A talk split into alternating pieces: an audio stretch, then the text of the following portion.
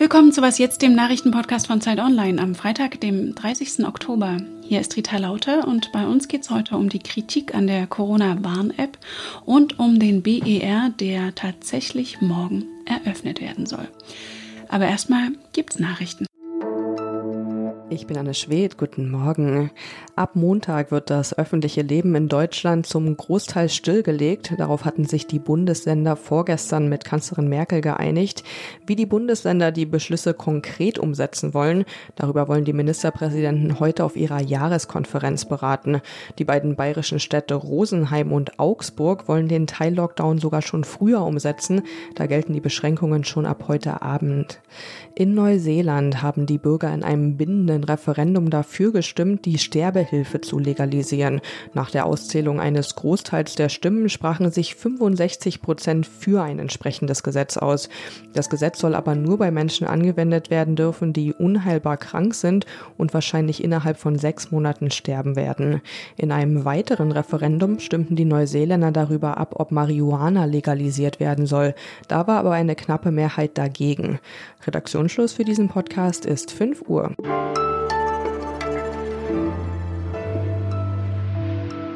Eine Rockstar-App, so hat der Telekom-Chef Höttges die Corona-Warn-App im Juni vorgestellt. Die Bundesregierung hatte sie mit erheblichem Kostenaufwand entwickeln lassen und auch ordentlich Werbung gemacht.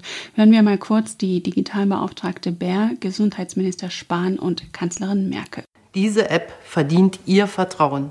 Die App kann nun unser Begleiter und Beschützer werden. Die Corona-Warn-App wirkt, sie ist nachgefragt und sie ist eine der erfolgreichsten Apps weltweit. Für mich ist die Nutzung der App auch ein Liebesbeweis an alle, um die sie sich sorgen. Doch inzwischen ist die Liebe zum Rockstar wohl bei manchen etwas erkaltet. Der bayerische Ministerpräsident Söder nannte sie kürzlich nur noch einen zahnlosen Tiger. Vielleicht ein Grund, warum Merkel die App gestern in ihrer Regierungserklärung nochmal verteidigt hat? Ihre Bedeutung wächst mit jedem Tag und deshalb ist es wichtig, dass wir hier auch weiter dafür werben. Aber werben muss die Bundesregierung wohl erstmal auch im Bundestag für die App, wo sie heute Thema in einer aktuellen Stunde ist. Darüber möchte ich jetzt sprechen mit meiner Digitalkollegin Maike Laaf. Hallo. Hallo. Zahnloser Tiger oder Begleiter und Beschützer? Wer hat denn recht, Söder oder Merkel? Ich bin da bei Merkel, definitiv Begleiter. Also ich glaube, viel Frustration mit der App, die hängt mit den zu hohen Erwartungen zusammen, die man halt an so eine App haben kann. Man muss, glaube ich, sagen, die App ist nicht perfekt. Die Bundesregierung hat von Anfang an gesagt, es ist ein Baustein von vielen in der Corona-Pandemie-Bekämpfung. Man muss sich, glaube ich, klar machen, eine App kann Corona nicht lösen. Es geht mit Technik nicht. Eine App ist keine Impfung. Diese App kann nur warnen. Du hast wen getroffen, der Corona hat und im Idealfall kann sie schnell benachrichtigen, dein Test war positiv. Es gibt natürlich Kritikpunkte an der App, die auch berechtigt sind. Und was sind die größten Kritikpunkte an der App? In den Anfangsmonaten gab es verwirrende Fehlermeldungen, obwohl die App weiter korrekt funktioniert äh, haben soll. Die Benutzerführung war vielen Leuten unklar. Also warum wird mir denn da jetzt ein Kontakt mit Infizierten gemeldet, obwohl die App trotzdem grün bleibt?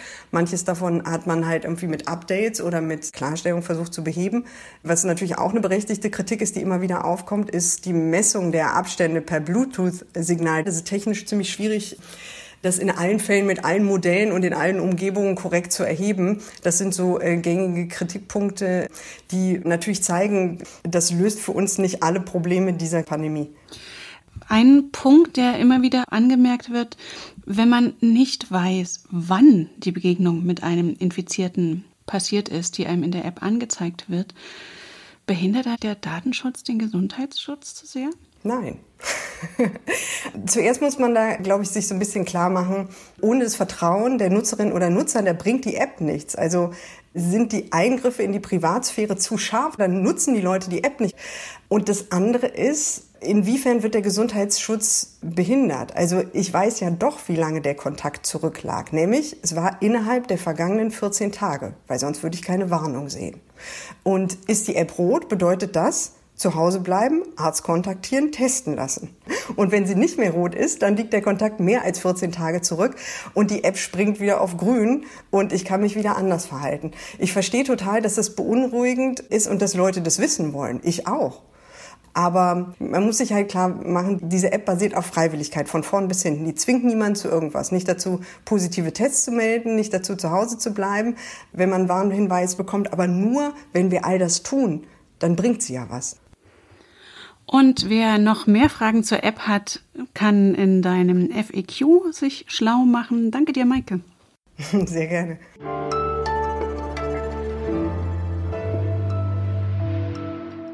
Und sonst so? Leere Straßen, Menschen mit Masken und Existenzängste. Der Verlauf der Corona-Pandemie ist eigentlich schon gruselig genug. Doch morgen ist ja auch noch Halloween. Normalerweise würden als Monster und Hexen verkleidete Kinder auf der Jagd nach Süßigkeiten von Tür zu Tür ziehen. Doch das geht nun nicht. Wie Eltern ihren Kindern trotzdem ein schaurig schönes Gruselfest bereiten können, haben unsere Kollegen vom Spiegel zusammengetragen. Die Vorschläge reichen von Kostümwettbewerben bis zur Zombie-Zoom-Konferenz. Und die Süßigkeiten? Dazu hatte Kanadas Premier Justin Trudeau einen Vorschlag parat. Einfach zu Hause verstecken und schon mal Vorfreude wecken auf hoffentlich virenfreie Ostern.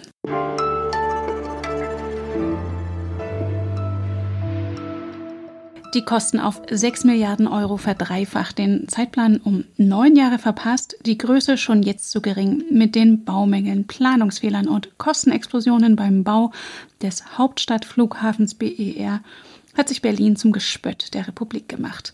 Die Flughafenchefs kamen und gingen, doch morgen soll es tatsächlich losgehen. Der Airport wird eröffnet. Zacharias Sarakis hat die Neverending Story immer wieder für Zeit Online begleitet und ist jetzt am Telefon. Grüß dich. Hallo Rita. Tja, das passt ja eigentlich zum Pannenflughafen, dass der BER ausgerechnet in der größten Krise der Luftfahrtbranche eröffnet, oder?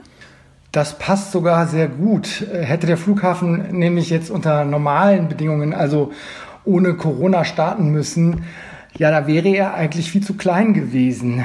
An den beiden bisherigen Flughäfen, also in Tegel und Schönefeld, sind nämlich die Fluggastzahlen in den Jahren, also in denen der BR nicht eröffnet wurde, so stark gestiegen, dass der neue Flughafen, der BER, alleine sofort an seine Kapazitätsgrenzen gestoßen wäre.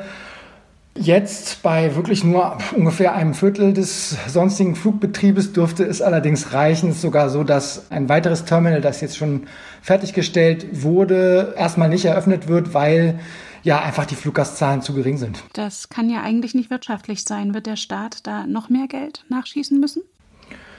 Das ist wahrscheinlich so. Also die Eigentümer der Flughafengesellschaft, die Länder Berlin und Brandenburg und der Bund, unterstützen den BER sowieso schon mit in diesem Jahr 300 Millionen Euro, im kommenden Jahr mit einem Darlehen von 550 Millionen Euro. Das braucht der Flughafen ohnehin wegen der äh, hohen Schulden, die die einfach angehäuft haben über diese lange Bauzeit.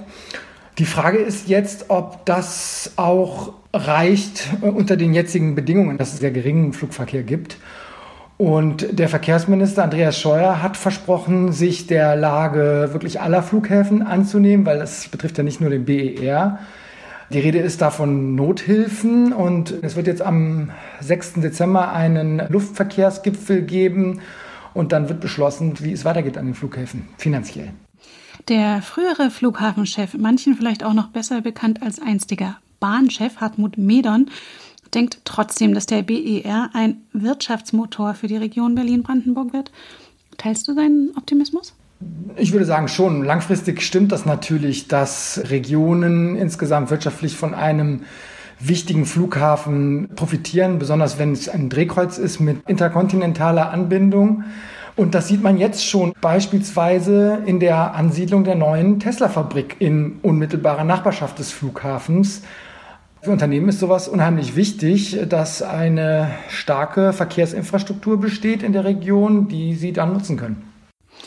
Und du hast auch einen Restaurantbetreiber getroffen, der seit neun Jahren darauf wartet, seinen Asia-Imbiss am BER zu eröffnen. Hat er inzwischen graue Haare? Es gibt ein Lied von Marlene Dietrich, die hat mal gesungen, wenn die tollsten Dinge in der Welt passieren, der Berliner wird niemals seinen Humor verlieren.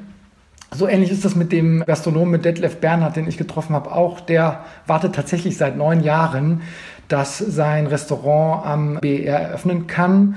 Er hatte in der Zwischenzeit allerdings eine Ausweichfläche in, am Flughafen Tegel bekommen. und konnte dadurch einfach die lange Wartezeit wirtschaftlich überstehen. Ja, wie es jetzt weitergehen wird, auch wegen der Einschränkungen mit Corona, ist natürlich vollkommen offen. Und deine Reportage gibt es auf Zeit Online zu lesen. Danke dir, Zararias. Danke dir, Rita. Das war's für heute mit Was jetzt am Morgen. Heute Nachmittag liefere ich Ihnen gerne noch das Update nach. In der Zwischenzeit erreichen Sie uns unter wasjetzt.zeit.de. Für Sie am Mikrofon war Rita Lauter. Bis später.